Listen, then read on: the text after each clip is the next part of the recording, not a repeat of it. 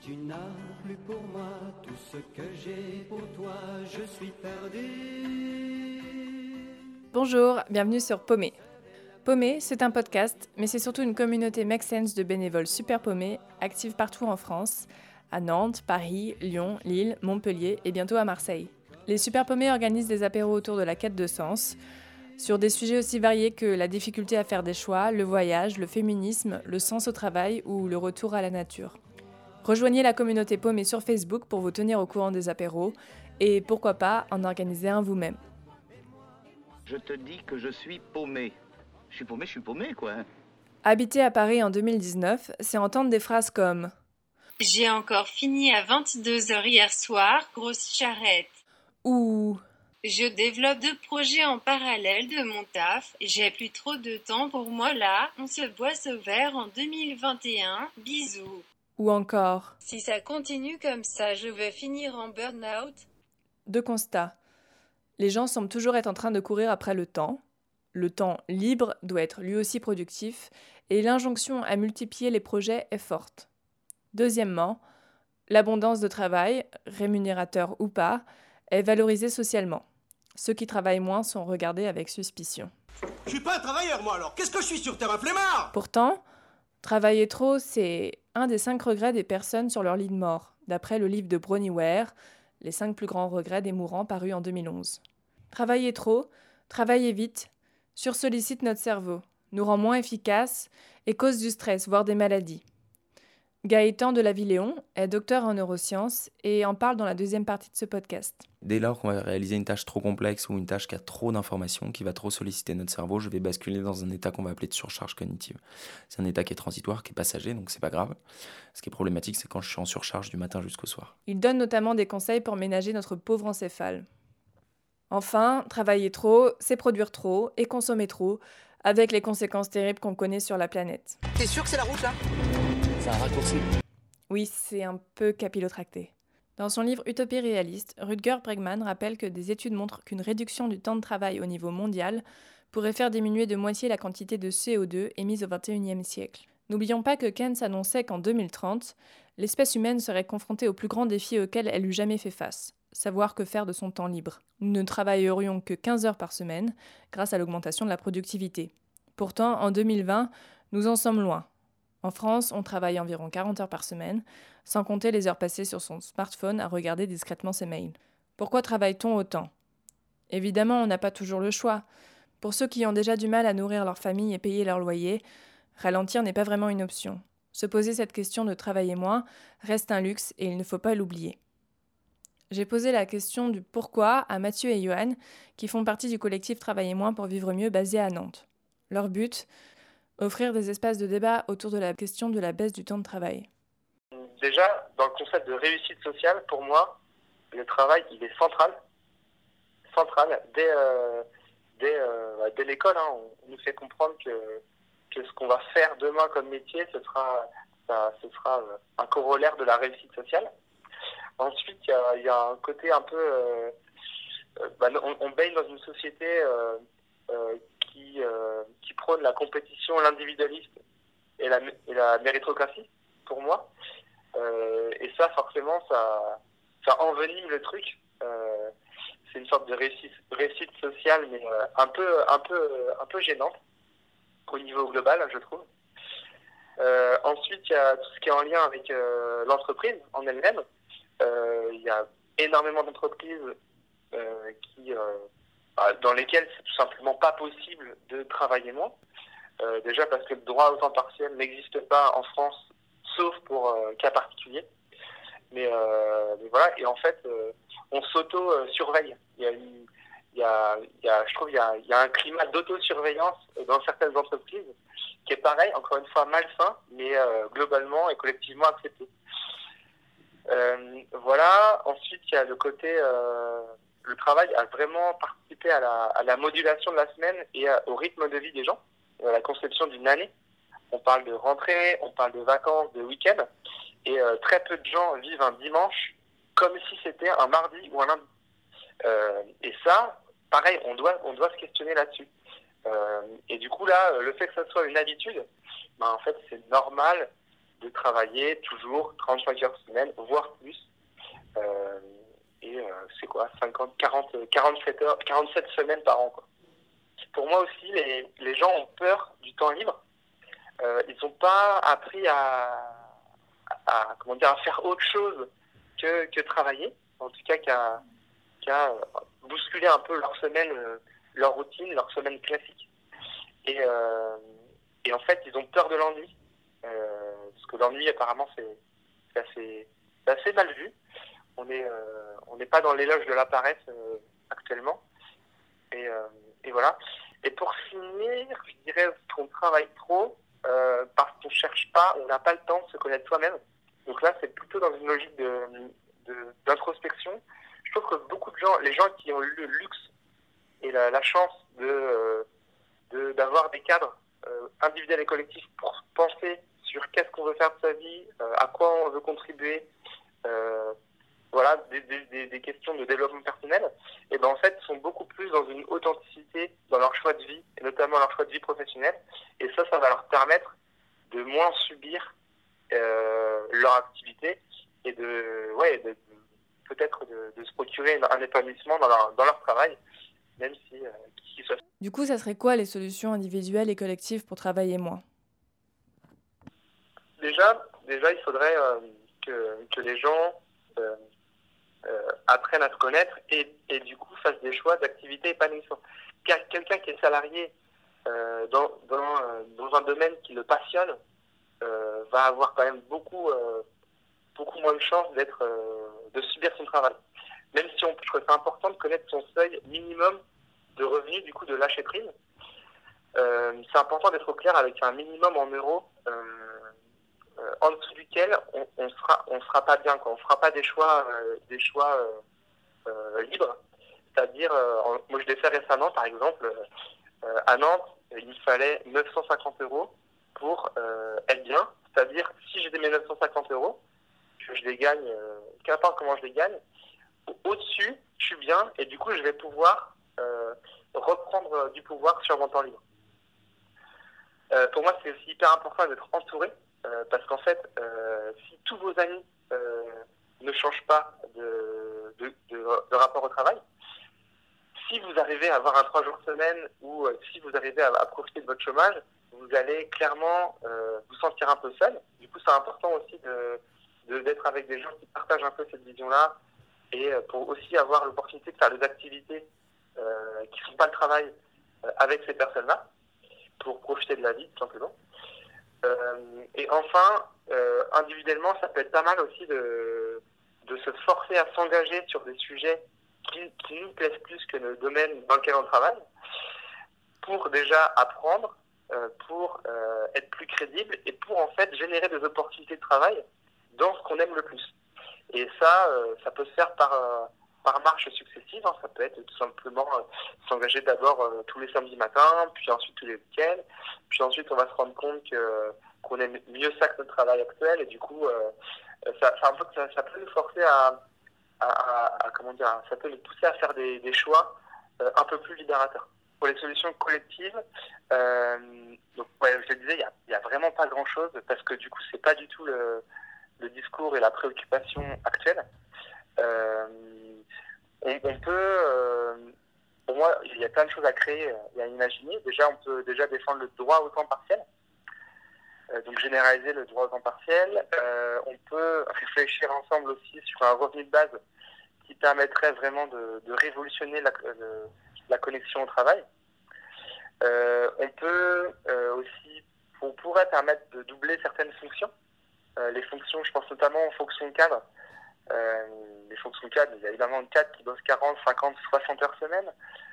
Là, on pourrait tout simplement faire, ben voilà, au lieu de mettre une personne, on en met deux et vous serez deux fois plus euh, efficace et deux fois plus euh, créatif.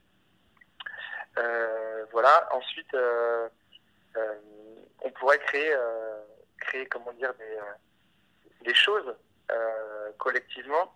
On pourrait créer des fonds, un fonds de, des investissements pour permettre aux gens qui ont peut-être moins de revenus que d'autres de, bah, de demander une demi-journée de travail en moins.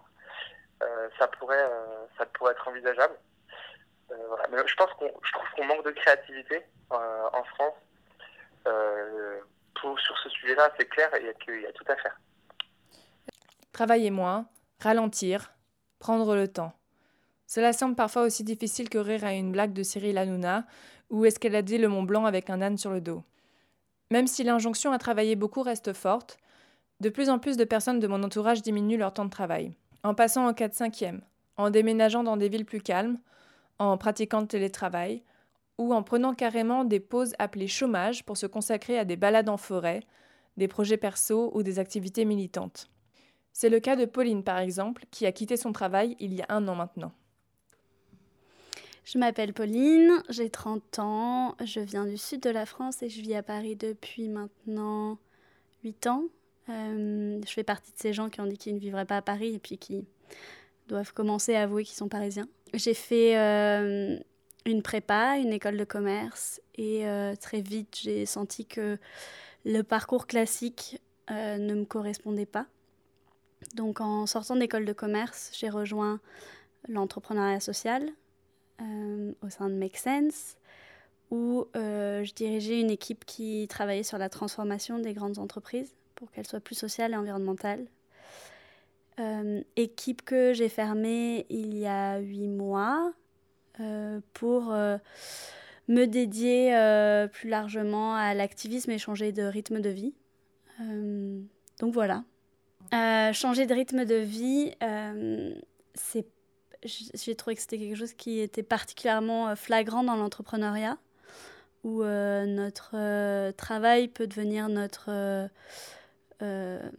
prison dorée, puisqu'en même temps c'est extrêmement épanouissant, mais en même temps des, des projets comme ça, c'est comme un bébé, c'est-à-dire qu'on ne peut pas le laisser trop longtemps tout seul, il faut y mettre beaucoup d'énergie. Et après cinq ans, ça faisait déjà un an que je je m'étais promis de changer de rythme. J'ai essayé plusieurs fois et, euh, et j'y arrivais pas parce que, parce que les contraintes euh, extérieures, parce que euh, parce qu'on fait partie d'un rythme global où quand les gens vous répondent au mail dans les deux heures, vous pouvez pas prendre trois jours, vous, pour y répondre. Et donc, devant cet échec à changer de rythme, je me suis dit, bon, bah, en fait, je vais complètement arrêter. Et comme ça, ça me permettra de redéfinir un rythme qui me correspond mieux je me suis rendu compte que euh, j'ai quand même un côté un peu... Euh, euh, j'ai besoin de m'occuper. Enfin, je, pense que je suis quelqu'un de très curieux et de très actif. donc, au final, je travaille pas mal. mais je pense que là où j'ai changé de rythme, c'est que je suis beaucoup plus dans l'écoute de mon corps. là où avant, quand j'étais fatiguée, je me disais, bah, prends sur toi. Maintenant, je me dis, mais en fait, Là, tu vas te reposer, puis tu seras plus efficace euh, dans deux heures, voire dans trois jours, si c'est trois jours qu'il faut. Euh, je suis aussi euh, beaucoup plus efficace dans ce que je fais, puisque je choisis chaque chose que je fais. donc, chaque action que je mène, je me pose la question de quel est l'impact derrière, puisque c'est ça qui est important pour moi. Et surtout, ce que j'essaie de faire, c'est de mettre plus d'équilibre dans ma vie. Et donc, de ne pas être assise toute la journée, euh, d'avoir des temps d'action et des temps de réflexion. Donc j'ai mis beaucoup plus de lecture dans ma vie. Et aussi euh, ce que j'essaie de faire, j'arrive pas encore, mais euh, passer seulement une demi-journée par jour devant un écran. Et le reste de ne pas être absorbé par les écrans. je pense avoir un rapport de base compliqué au travail où euh, je viens d'une euh, d'une famille. Euh, mon, père est artisan, du coup entrepreneur. Il a sa propre entreprise dans laquelle il est seul, hein, de jardinage. Et dans ma famille, il y a cette idée de le travail, c'est très important. et dans la vie, tout se mérite. Et donc, il faut beaucoup travailler et c'est là qu'on voit qu'on se dédie et que le travail est un petit peu euh, douloureux. C'est quelque chose de douloureux. C'est pas toujours quelque chose de, euh, passionnant. Et donc j'ai été pas mal euh, élevée, je pense, dans ce contexte-là et cette vision du travail. donc moi, j'ai toujours été, je me suis toujours très coupable quand le travail c'était trop joyeux, en me disant ah mais du coup est-ce que je travaille vraiment? Et aujourd'hui, j'ai l'impression qu'en fait, c'est un vrai sujet pour moi que je suis allée explorer. Et ce que je décorèle de plus en plus, c'est travail et rémunération. Je pense que notre système est un petit peu malade puisque on rémunère fortement des choses qui sont destructrices pour euh, le bien commun. Et à côté de ça, on ne rémunère pas du tout certaines actions qui sont euh, complètement dédiées euh, au collectif. Et donc, de plus en plus, j'essaie de me détacher de l'idée de l'argent. Et je me rends compte que ça ne me détache pas de l'idée de travail. C'est-à-dire que je suis toujours à me lever le matin à la même heure qu'avant et, et, à dédier mes journées à de l'action et à faire des choses. Mais par contre, mon radar est plus sur à quel point ça me paraît juste de le faire plutôt qu'à quel point ça va me rémunérer. Le fait d'avoir ce temps, d'avoir euh, pour certains le chômage, euh, qui nous permet de nous poser des questions, de prendre le temps de réfléchir, euh, il est en effet pas disponible pour tout le monde. Est-ce qu'il est réservé à une élite? Je ne pense pas pour autant. Beaucoup de gens regardent au-dessus en se disant eux ils peuvent mais moi je peux pas. Et par ça, j'enlève toutes les personnes qui vraiment sont dans des difficultés financières. Je me permettrai jamais de euh, parler à leur place parce qu'en effet, euh, à part euh, étudiante où on bouffe des pâtes, j'ai jamais connu les moments où vraiment je me dis mon Dieu, comment je vais faire? J'ai deux gamins et je ne sais pas comment on va manger demain. Mais j'ai l'impression qu'il y a une question intéressante qui est à se poser, qui est de combien j'ai besoin pour vivre. Et il faut y répondre avec un chiffre très précis. Parce que sinon, on se dit toujours, mais juste un peu plus. Sauf qu'en fait, en ayant un peu plus, on développe aussi nos besoins. Et du coup, bah, si j'ai un peu plus, je vais prendre un appart un peu plus grand. Et du coup, mon loyer sera un peu plus cher. Et du coup, maintenant, il me faut un peu plus pour pouvoir faire ça. Euh, et j'avais... Euh, j'ai passé une semaine de formation au Schumacher College où on a eu une des intervenantes qui avait vécu avec 5000 euros euh, pour son année. 5000 euros, c'est très peu. Elle avait un lieu pour vivre, elle avait un jardin, donc elle pouvait en, en partie subvenir à ses propres besoins. Et je ne pense pas qu'à Paris, on puisse vivre avec 5000 euros euh, l'année. Je sais qu'aujourd'hui, par les choix que j'ai faits, j'ai beaucoup, enfin, je vis en général avec un salaire euh, deux fois moindre, voire trois fois moindre que euh, beaucoup de mes amis. Et pour autant, j'ai pas l'impression de moins bien vivre. Je pense que je consomme beaucoup moins, mais est-ce que je vis moins bien? Je pense pas. Et donc moi, mon objectif, euh, il est plus de continuer à m'habituer à vivre avec temps et peut-être développer ma qualité de vie en me disant bah, je vais plutôt euh, partir de Paris, vivre dans des endroits qui coûtent moins cher, euh, avoir des activités qui me coûtent moins cher parce que j'adore la nature et la randonnée. Ça ne coûte pas d'argent de, de, mettre ses baskets et d'aller dans la forêt. Donc je ne dirais pas ça à quelqu'un qui vraiment a des difficultés financières. Mais je pense que on se trompe quand on se dit il me faut juste un peu plus sans se poser vraiment la question de quels sont nos besoins fondamentaux et, euh, et c'est quoi un peu plus? Parce que ça peut vite devenir dans le monde dans lequel on est une quête qui est sans fin, où euh, ben, quand on a un peu plus, euh, on veut faire un peu plus, et puis une fois qu'on fait un peu plus, on veut pas redescendre de niveau de vie. Donc du coup, on est bloqué quoi. C'est un peu la prison dorée du, du job qu'on n'aime pas, mais le nombre de gens, moi de mon âge, qui me disent Ah oui, mais maintenant j'ai un prêt ben moi j'ai pas l'argent de me j'ai pas l'argent d'acheter un appart donc du coup j'ai pas de prêt. Mais du coup je suis dix fois plus libre. Et, euh, et du coup je trouve ça intéressant de se dire c'est marrant parce que vous avez fait tous ces choix pour gagner plus pour être plus libre et au final j'ai la sensation de l'extérieur que vous êtes plus enfermé que moi. Car comme dit Rousseau l'argent qu'on possède est l'instrument de la liberté celui qu'on pourchasse est celui de la servitude. Fin de la citation qui se la pète. Simon, qui travaille sur le projet Paumé chez Make Sense, avec moi et Lucie, n'a pas quitté son job, mais décidé d'aménager son temps de travail. Depuis un an, je suis au 4-5e, euh, ou à 80%, on peut dire les deux. Ça veut dire que je travaille pas du coup le vendredi. Moi, j'ai choisi ce jour-là pour être euh, en dehors de mes activités avec Make Sense. Euh, en fait, j'ai cherché à réduire mon temps de travail pour en rajouter finalement du temps de travail sur d'autres projets, notamment un, projet musical qui me tient beaucoup à cœur.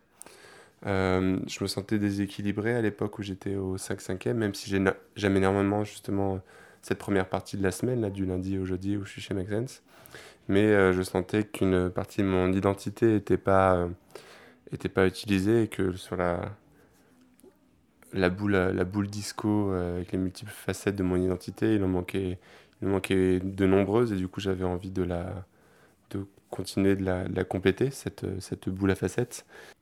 Pour quelqu'un qui a envie de, de diminuer son temps de travail, je pense que pour la, la partie financière, évidemment, en partant du, du principe qu'il n'y a pas de, de, gros problèmes, de gros soucis financiers, parce que c'est pas, c'est pas euh, adoptable par tous, le 4-5e par exemple, ou même le 3-5e, ou le, ou le mi-temps. Il y a aussi d'autres formules que j'ai jamais expérimentées, mais il y en a plein d'autres. Euh, je pense qu'il y a un petit, un petit calcul à faire sur la qualité euh, euh, de, de, vie que génère aussi le passage à un 4-5e versus les 20% qu'on perd euh, de, de, rémunération et que cette journée-là, elle peut être aussi une journée de repos, de sport, de travail dans un jardin, de, de bénévolat dans une association, etc. Et je pense que ça, le, le, le bénéfice qu'on en tire à remplir cette journée de plein de choses que, qu'on aime, de plein d'activités qu'on aime, est largement supérieur à la, à la, à la perte d'un cinquième de salaire, toujours en fonction aussi des, des vies des gens. Enfin, c'est juste un calcul hyper générique là, que je balance, mais euh, je pense que ça fonctionne. Il y a aussi des gens aussi qui peuvent... Euh, il y a, on a tous des, des, des, talents ou des, des, forces sur, dans certains domaines euh, artistiques, artisanaux, culturels, tout ce que vous voulez. Et je pense que... je pense qu'aussi il y a plein de façons de de s'épanouir durant, par exemple, cette journée, cette journée euh, off, si jamais il s'agit d'une journée, et de, euh, de trouver à, à monétiser, c'est un gros mot, mais euh, de, de, de, trouver une façon de, de la rendre rentable cette journée. voilà, avec une, avec une passion qui rémunère, avec de la vente d'objets d'art qu'on qu'on imagine et qu'on conçoit. Enfin, je dis des, des exemples un peu au pif, mais je pense qu'il y a moyen de faire ça. Et si moi j'ai envie de diminuer mon temps de travail, comment je m'y prends? J'en ai dans mon entourage des personnes qui adoreraient euh, travailler 4 jours par semaine et non 5 par exemple. Et je sais qu'ils sont pas, euh, sont pas prêts à, demander à leur boss euh, ce, type d'accord. Et moi j'ai l'impression que à ce niveau-là, vous faites ça pour vous, pour votre bien-être et pour vos passions, et que toutes les questions sont sont formulables et à la limite sont, sont, recevables et vous recevrez la réponse que, que vous recevrez. Et un conseil lecture? Gaston Lagaffe, c'est un, conseil lecture que je vous propose, euh, qui est un personnage qui, cult qui cultive l'oisiveté et qui finalement est euh, le plus euh, créatif de sa, de sa boîte, même si ses créations sont souvent des échecs, n'empêche que c'est des créations. Lui, il est au 5-5e sur papier, hein, d'après ce qu'on comprend dans la BD. Mais finalement, c'est plutôt un, un 0-5e en termes de productivité qu'il nous propose là. Mais un, bon, un bon 10-5e en termes de créativité.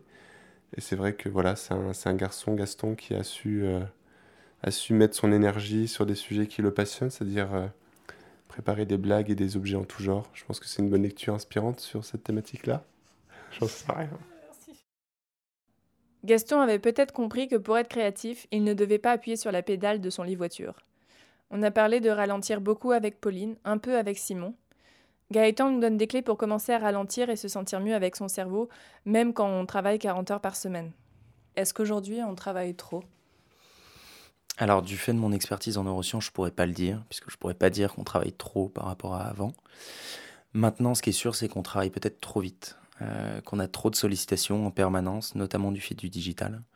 Et on voit bien que les environnements et les modes de travail ont changé. Et c'est pas tant le fait qu'on travaille trop en nombre d'heures de travail, même si ça c'est également un sujet, notamment du fait d'une déconnexion de plus en plus faible en dehors des temps de travail. C'est surtout qu'on va travailler sur trop d'activités différentes et qu'on va alterner de façon beaucoup trop rapide entre les tâches on est rentré dans une ère du multitasking permanent qui est même valorisé dans certaines entreprises où on considère que pour aller vite, il faut avancer de front sur plein de projets en même temps. Il faut pouvoir traiter ses mails en réunion, etc., etc. Des situations que pas mal de gens connaissent. Et ça, en réalité, pour notre cerveau, c'est pas le moyen optimum de travailler. À la fois pour des questions de performance, et c'est peut-être ça le plus important aujourd'hui, parce qu'en fait, les gens n'ont pas conscience. Ils pensent qu'en travaillant comme ça, ils vont travailler plus vite et travailler mieux.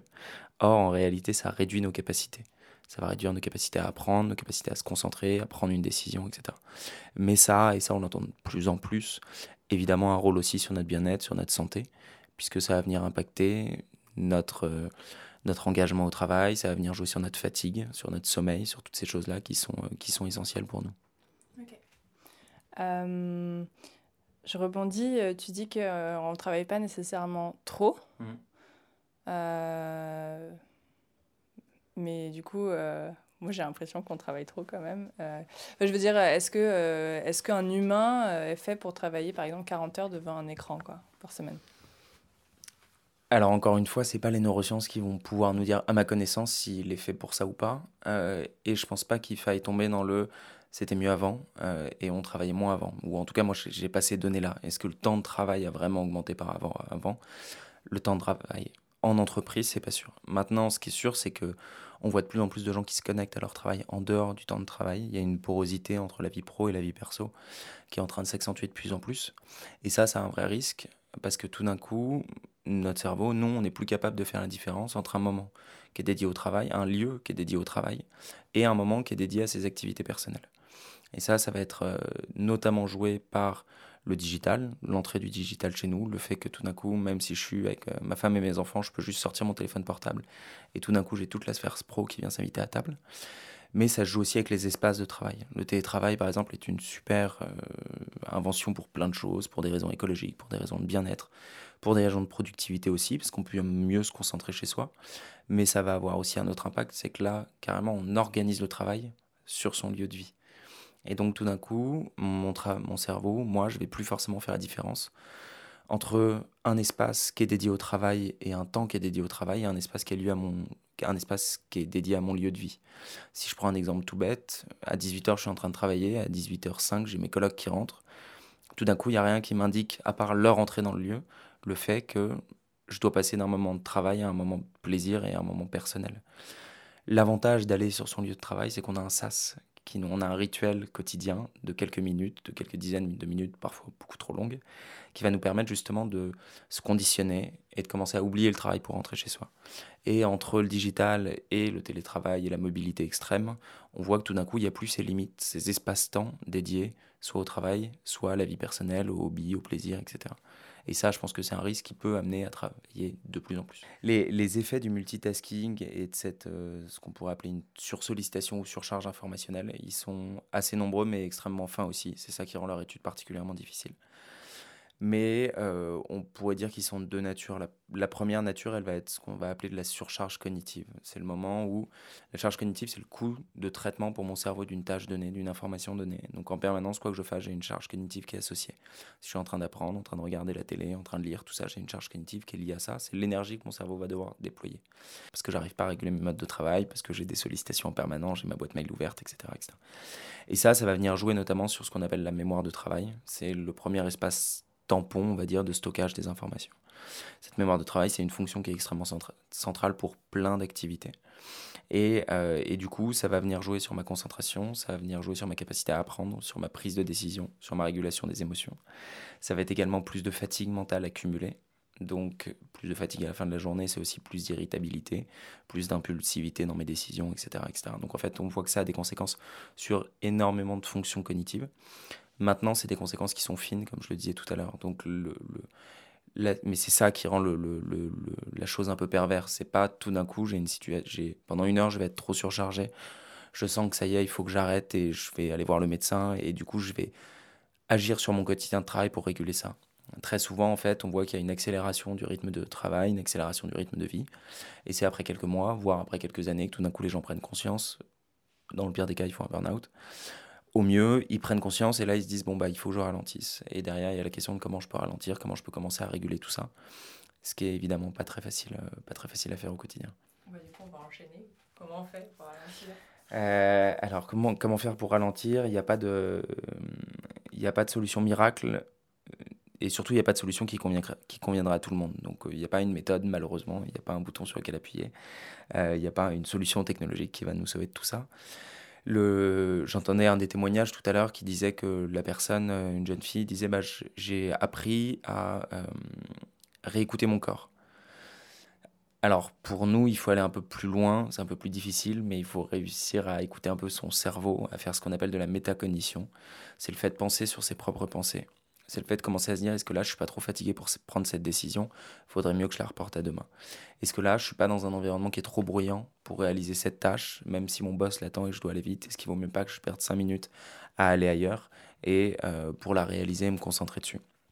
C'est en fait prendre conscience de son propre fonctionnement cognitif prendre conscience du fait qu'on a des limites, que tout d'un coup, euh, ça fait quatre fois que je relis la même phrase, alors que c'est une phrase qui est pourtant pas très compliquée, c'est peut-être que là, je commence à être un peu trop fatigué, il faudrait que j'aille prendre une pause. Donc ça, c'est le premier pas, c'est la prise de conscience. Après, il faut agir. Là aussi, c'est pas facile, mais c'est euh, d'une part déconnecter en dehors du travail. Ça, le droit à la déconnexion le dit depuis quelques années, c'est très bien. Mais il faut aussi apprendre à déconnecter au travail. Il faut apprendre à sacraliser des temps de concentration sur du temps long. C'était cette même personne, je crois, qui disait que l'après-midi, elle se coupait du digital et aussi qu'elle se remettait à lire. Euh, la lecture est une très bonne chose pour ça, parce que tout d'un coup, je vais me plonger dans un bouquin, dans un ouvrage et je vais pas m'y mettre juste pour 3 minutes, comme je peux le faire sur des articles en ligne. Je vais m'y mettre pour 10, 15, 20 minutes. Donc de sacraliser ces temps-là, des temps qu'on avait quand on étudiait à la bibliothèque par exemple, où je sais que je me mets à cette table, je vais y rester pendant une heure et je vais apprendre des choses sur un sujet. Donc c'est pas forcément ralentir pour faire autre chose que travailler, parce que le travail n'est pas nocif en soi. Je pense qu'on a un besoin euh, naturel, physiologique de produire de la même manière qu'un animal a besoin de se dépenser, d'aller chercher sa nourriture. Euh, l'ennui est terriblement difficile à vivre aussi pour les individus. Donc euh, il faut pas l'oublier, il faut pas tomber dans l'extrême inverse, qui serait de dire euh, arrêtons de travailler pour ne rien faire. Je pense que l'humain, même s'il n'a plus de travail, il continuera à produire. Mais c'est de se dire qu'est-ce que je veux produire et surtout quel temps je me donne pour ça. Et, produire par des temps longs, je pense que c'est une des choses qui est les plus importantes pour réussir à ralentir finalement il y a quelque chose qui s'appelle la fatigue mentale qui va s'installer à partir du moment où j'ai une activité répétée, enfin une activité prolongée. Typiquement, ça va être la conduite automobile, par exemple. C'est pour ça qu'il faut faire une pause toutes les deux heures sur l'autoroute. C'est parce qu'en fait, au bout de deux heures, au bout d'un certain temps, je vais avoir une diminution de mes capacités sans en avoir conscience. Et du coup, vu qu'aujourd'hui on est dans des activités de plus en plus cognitives, il faut prendre des pauses, ce qu'on va appeler des pauses efficaces, c'est des pauses où on va changer radicalement d'activité pour pouvoir laisser certaines zones de mon cerveau se reposer et revenir plus efficace à l'activité ou en tout cas euh, réduire ma fatigue et retrouver un équilibre un peu plus, euh, un peu plus sain entre mon travail et mon bien-être. Et du coup, dans ce cadre-là, effectivement, avoir des activités physiques, euh, si c'est au boulot, avoir des pauses physique, aller faire du sport, aller euh, manger dehors et, pas uniquement marcher euh, pour aller prendre son sandwich entre deux réunions ou en discutant avec, euh, avec son collègue. Mais ça, c'est une très bonne chose. Avoir aussi des pauses de réelle déconnexion, le simple fait de respirer, de la méditation par exemple est quelque chose qui revient beaucoup à la mode. Et les données scientifiques montrent que ça a des effets extrêmement bénéfiques sur le cerveau à court et à long terme. Donc tout ce qui va nous permettre de nous désengager cognitivement, entre guillemets, de ce qu'on est en train de faire, ça va être une très bonne chose à la fois pour nous, pour notre corps, pour notre cerveau et pour le travail qu'on va réaliser derrière. Par exemple, si tu, travailles sur un sujet qui t'emmerde, euh, tout d'un coup faire une pause pour, te mettre sur un sujet qui va être motivant pour toi, ça va permettre justement de te réengager et de revenir un peu plus efficace à la pause d'avant. Donc la pause, on a un, gros problème culturel en France, et il est peut-être plus global, mais autour de, des temps d'inactivité. Euh, pour nous, il est de registres d'une part le sommeil, où euh, on a par exemple un président de la République qui faisait sa com sur le fait qu'il dormait que 4 heures par nuit. C'est très bien pour lui, c'est le cas pour une très faible partie de la population. La grande majorité de la population a besoin de dormir de 7 à 9 heures par nuit.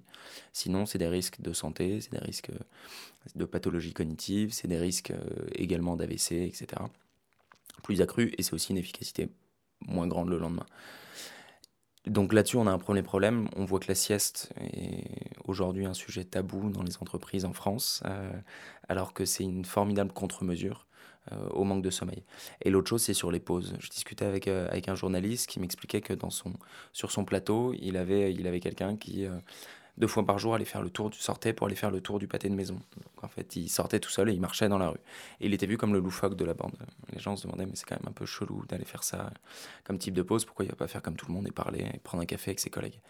Et en fait, en, discutant, en discutant de la charge cognitive, des effets cognitifs du travail, etc., le journaliste me disait, mais finalement, il avait, complètement raison. Il utilisait une pause qui était efficace et qui était surtout adaptée à ses besoins, sans en avoir euh, rien à foutre de la culture d'entreprise. Et, c'est en réalité ça qu'il faudrait faire en permanence. Parce que c'est comme ça aussi qu'on va pouvoir déplacer la norme. Petit à petit, s'il y a de plus en plus de gens qui font ça, la norme sera plus d'aller parler boulot à la machine à café, ce sera de prendre une pause qui correspond à ses propres besoins et d'accepter aussi le fait qu'on n'a pas tous les mêmes besoins. Euh, il y a des gens qui peuvent réussir à travailler, à se concentrer, qui sont des machines de boulot pendant quelques heures. T'en as d'autres qui vont avoir besoin, parce qu'ils ont un gamin en bas, âge, qui vont avoir besoin de faire une pause toutes les heures. Bah, qu'il n'y ait pas ce jugement euh, et cette malveillance, entre guillemets, à se dire, mais pourquoi il fait autant de pauses? C'est un glandeur, parce que moi, j'y arrive. Cette personne, elle a peut-être plus de besoin euh, de faire de pauses que toi à ce moment précis de son, année ou de sa vie. Donc ça, je pense que c'est aussi quelque chose sur lequel il faut travailler, la culture d'entreprise, la culture du travail et même dans la société. Euh, entre l'oisiveté et l'inactivité. On a l'impression qu'être inactif, être oisif, c'est forcément être improductif, entre guillemets. Alors que l'oisiveté, elle participe aussi à, l'activité de la société. Et ça me permet de rebondir sur ce que disait un autre témoignage tout à l'heure sur euh, Gaston Lagaffe, où euh, l'inactivité pour être créatif, aujourd'hui on parle de plus en plus d'innovation, d'injonction à être créatif, à avoir des idées en permanence, etc. Et il a été montré que le sommeil, notamment, participe à la consolidation de la mémoire et à l'émergence d'idées créatives. Donc là aussi, c'est pas en mettant les gens sous pression et en se mettant soi-même sous pression, en disant je veux monter ma boîte, il faut que j'ai plein d'idées. Pour ça, il faut deux choses. Il faut d'une part être expert, donc prendre le temps d'apprendre. Donc ça, ça prend des temps longs. Mais il faut aussi des temps qu'on va appeler d'incubation créative, durant lequel on laisse notre cerveau digérer un peu toutes les connaissances qu'on a acquises. Et c'est en se détachant du problème que notre cerveau, lui, va manipuler les idées, manipuler les informations et créer des liens entre des informations auxquelles nous, on n'aurait pas pensé de façon consciente et active en travaillant dessus, on va dire. Donc pour ces deux raisons, il faut accepter le, fait que ça prend du temps, à la fois pour apprendre, mais aussi, entre guillemets, à rien foutre euh, et à se reposer, à se déconnecter. C'est à ce moment-là qu'on a des bonnes idées aussi qui vont, euh, qui vont émerger. Et on va pouvoir inventer des lits mobiles euh, comme Gaston Lagaffe. Voilà, et comme ça on pourra faire la sieste partout. Génial. Alors effectivement, est-ce que, est que j'arrive à, me, appliquer tout ce que je peux conseiller euh, aux, entreprises avec lesquelles je travaille? Pour être tout à fait honnête, non. Je lutte contre moi-même tous les jours. Euh, mais je pense que, alors, j'y arrive pour certaines choses. C'est-à-dire que j'ai maintenant, je me bloque des temps de concentration euh, durant lesquels je dis, je dis aux, personnes avec lesquelles je travaille, bah, et d'ailleurs, on le note dans l'agenda. Là, je bosse sur tel sujet, donc euh, sauf urgence, on essaie de pas se pas se contacter entre nous, pour pas être juste des sollicitateurs permanents et aller bloquer, euh, bloquer les autres dans leur travail. Je, réalise, je fais la sieste euh, dès que j'en ai, dès que j'en ai le, je ressens le besoin et dès que j'en ai la possibilité. après, on va pas annuler des réunions. J'annule pas une réunion pour faire la sieste, mais en tout cas, dès que je peux, je le fais. Et j'essaie de me déconnecter. Je reviens de vacances où il m'a fallu trois jours pour le faire, progressivement, mais, euh, mais petit à petit, je me déconnecte de plus en plus. Maintenant, ça suffit pas, et, je pense que c'est ça le plus gros enseignement que j'ai eu durant ces deux dernières années où j'ai travaillé sur le sujet, et où on accompagne les entreprises, c'est qu'en fait, on les aide à prendre conscience, on aide les gens à prendre conscience de ça, mais ça suffit pas. Et, et on, a une, euh, on a créé un certain nombre d'automatismes, et qu'on continue à en créer, en fait, du fait de l'usage de notre téléphone portable, du fait de ce, ce, ce rythme euh, comment elle disait, ce rythme global dans lequel on, est pris, euh, presque comme un courant de marée, sans, sans forcément le vouloir. Et donc ça va prendre du temps de revenir un peu en arrière, d'apprendre à ralentir, d'apprendre à ne plus avoir le réflexe de tiens, ce sujet m'ennuie un peu, et si j'ouvrais ma boîte mail, euh, parce que c'est aussi une tentation pour le cerveau d'aller chercher de la nouveauté en permanence, parce que la nouveauté, pour notre cerveau, c'est un peu comme de la récompense, et donc il va, aller, il va avoir cette tentation d'aller en chercher, on le voit avec les réseaux sociaux notamment, c'est comme ça que fonctionnent beaucoup d'applications de, euh, autour de, des limites de notre attention. Donc j'essaye, et je pense qu'il faut que les gens essaient de lutter, mais de le faire aussi avec humilité et de se dire c'est pas parce que tout d'un coup je veux tout changer que je vais y arriver. Euh, il faut, on aime, j'aime bien en tout cas la, théorie des petits pas, euh, de se fixer des objectifs, d'avoir une approche expérimentale, de se dire bon bah tiens là je vais essayer de de mieux gérer mes objectifs de travail. J'en suis à la quatrième application de To-Do List que je télécharge pour, euh, pour trouver celle qui me correspond le mieux. Et comme ça, mieux me fixer des intentions, des objectifs sur des, courts des temps courts, d'un quart d'heure. C'est quoi l'objectif que je vais faire dans les 15 prochaines minutes? Et comme ça, petit à petit, réussir à, améliorer un peu mes modes de travail. Maintenant, j'ai une grosse marge de progression, donc, euh, donc ça me laisse beaucoup d'années encore pour travailler dessus pour moi-même.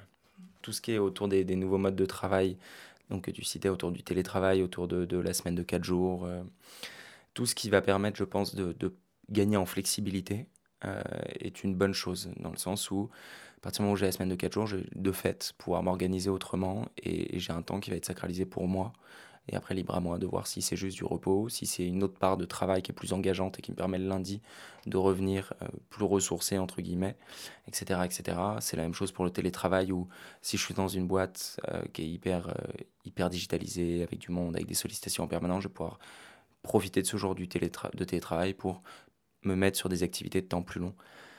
Maintenant, tout ce qui implique de la flexibilité donne aussi de la marge de manœuvre à des abus, euh, entre guillemets, je parle même individuel. Hein. Et, euh, et, du coup, euh, abus dans le sens, je vais du coup au contraire déréguler complètement mes modes de travail. donc par exemple en télétravail, on voit qu'il y a des gens qui sont parfois amenés à travailler plus tard le soir. Parce que finalement, je suis dans mon salon, je suis en caleçon et je vois pas le temps passer, je continue à bosser. donc c'est pas parce qu'on n'est pas au travail qu'il faut pas s'organiser ces modes de travail. Donc c'est là où pour moi il y a juste un petit effet piège, enfin un petit risque. Maintenant ça reste quand même des choses qui vont dans le bon sens. Une fois n'est pas coutume, j'ai demandé à Gaëtan un contenu inspirant sur le thème du ralentissement et du travail. Alors, je ne l'ai pas fini, mais j'ai commencé à lire, à lire un livre, un ouvrage qui s'appelle euh, Silence, euh, écrit par Michel Levent Cuyenne, qui est neuroscientifique, euh, qui a fait notamment, un, je crois que c'était un AVC, mais en tout cas, enfin, il, a eu, il a eu un accident qui l'a forcé à se déconnecter, à ralentir. Et, et du coup, il, il, traite un peu des bienfaits de, de, la méditation, du temps long et du silence sur, sur le cerveau, sur le bien-être, etc. Donc, je n'ai pas encore fini, je ne sais pas si la fin est bien, mais, mais le, début, le début est utile. Merci à Gaëtan d'avoir partagé ses conseils. J'espère qu'après l'écoute de ce podcast, le taux de pause chez les paumés auditeurs augmentera de manière exponentielle. On termine ce podcast avec Lucie qui nous livre dans sa chronique philo une savoureuse éloge de la lenteur.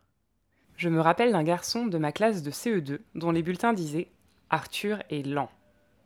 Pour écrire, pour lire, pour finir ses exercices. Moi, trop occupé à trépigner sur ma chaise, bras levés et langue pendante, dans l'espoir d'être interrogé la première, je n'étais alors pas capable de comprendre la poésie d'Arthur. Sa poésie, en quatre consonnes et trois voyelles, la lenteur. Je suis trop impatiente pour être lente. Je me tape souvent des petits sprints gratuits seuls dans la rue pour rentrer plus vite chez moi le soir afin de ne rien faire de spécial. Je dépasse ceux qui se rangent à droite sur l'escalator et je fais mentir les parents qui expliquent à leur enfant qu'on ne traverse pas au feu rouge. Même quand je lis, je saute des pages, sans parler de la nourriture, que j'engloutis sans mâcher. Paul Morand, que j'ai hésité à citer au vu de son comportement pendant la Seconde Guerre mondiale, raconte dans L'homme pressé l'histoire de Pierre, qui veut toujours tout faire en accéléré et ne prend le temps de rien. Sa femme Edwidge, trop habituée à ne voir de lui que son dos, sa face étant déjà tournée vers une prochaine étape, lui demande un jour À quoi reconnaître qu'on est arrivé si l'on ne s'arrête jamais? Attention, être lent, ce n'est pourtant pas s'arrêter, ni être immobile. On est lent par rapport à une moyenne, mais on avance quand même au ralenti. La randonnée est un bon exercice de lenteur pour les impatients. Je vous rassure tout de suite, je fais tout pour marcher le plus vite possible. Mais je mets fatalement plusieurs heures pour parcourir une distance qui prendrait quelques minutes en voiture. Selon Henri David Thoreau, la marche est pour l'homme l'exercice de la liberté. Chacun devrait marcher plusieurs heures par jour dans la nature, en étant à chaque fois prêt à laisser femmes, dettes et enfants et ne jamais revenir. La lenteur est à la mode. Le sexe, drogue and rock'n'roll ne fait plus rêver dans les chaumières qui aspirent au slow life, slow food et slow sex. Jusqu'ici, on avait choisi la lenteur pour faire des choses minutieuses, parce qu'elle permet de s'appliquer. On avait ralenti pour sauver sa vie, celle des autres sur la route, ou parce qu'on avait peur. Aujourd'hui, on espère en ralentissant prendre davantage soin de soi, faire des jolies choses. Prendre le temps de vivre, puisque, comme l'a écrit Jean Giono, la mort attrape d'abord ceux qui courent. Si définitivement vous n'arrivez pas à ralentir à coups de mantra Instagram, j'ai le remède ultime. Ralentir avec Marguerite Duras. Cela ne se fera probablement pas sans agacement au sègre douce. Mais profitez de la chaleur et des nuits sans sommeil pour vous ressasser la diction si particulière d'Emmanuel Riva dans Hiroshima mon amour. Quelle lenteur tout à coup. Quelle douceur. Tu ne peux pas savoir. Tu me tues. Tu me fais du bien. Duras a su mieux que personne décrire le désir, la moiteur de l'été et l'insupportable temps trop lent d'une nuit caniculaire. Pourtant, quoi qu'il arrive, demain arrivera dans quelques heures. Il faut attendre. Il est 10h30 du soir, l'été. C'est la fin de cet épisode de Paumé. J'espère que ça vous a plu. Pour rappel, Paumé est une communauté Make Sense, et Make Sense est une communauté que n'importe qui peut rejoindre. Juliette, Mathilde, Claire, Noémie, Anthony et plein d'autres organisent chaque semaine des apéros sur des thématiques liées à la pommitude. Pour vous tenir au courant des prochains événements, rejoignez le groupe Paumé et répondez aux questions du fameux Jacques. À bientôt et vive la pommitude.